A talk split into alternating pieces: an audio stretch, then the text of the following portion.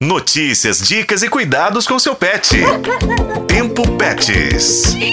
Saber como socializar cachorros é algo que todo tutor deve aprender ou ter o mínimo de conhecimento sobre o assunto. É por meio desse tipo de adestramento que os cães desenvolvem habilidades sociais e se tornam capazes de lidar com diferentes situações. Por isso eu, Juscelino Ferreira, e minha parceira na produção do Tempo Pets, Daniele Marzano, trazemos mais informações sobre o assunto. Em longo prazo, a socialização ajuda a evitar comportamentos agressivos e territorialistas, como também auxilia na superação de medos e traumas.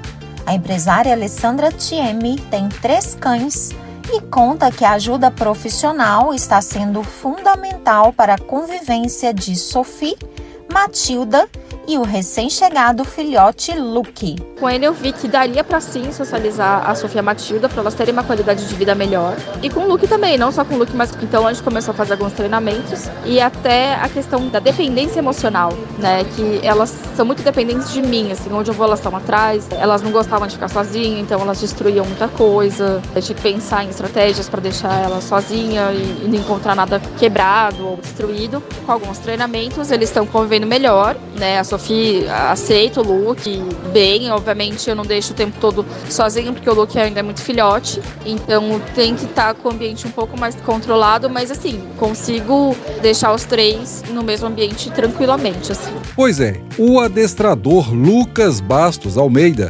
garante que a socialização faz bem para todos. O adestramento ele é muito importante na vida do cão, não só pelos benefícios que ele traz, como saúde mental, saúde emocional, trabalho, raciocínio. Acho que o mais importante é a parte de você passar conhecimento, você mudar vidas, não só a do cão, mas sim como a do dono. Se você ensina o dono a forma correta de se lidar com o cachorro, como que ele tem que é, é, reagir a determinada situação, o cachorro vai ter uma vida realmente tranquila, calma. Uma preocupação comum a todos os tutores é a possibilidade de o cão ser maltratado pelo adestrador.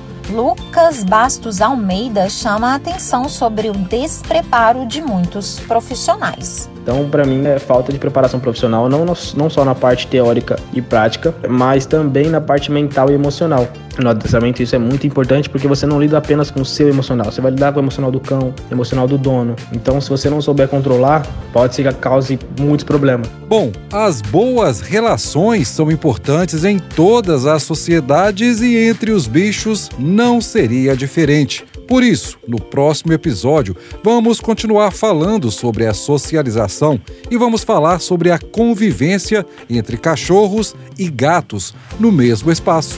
Eu sou Juscelino Ferreira e com a colaboração de Daniele Marzano, este foi o podcast Tempo Pets.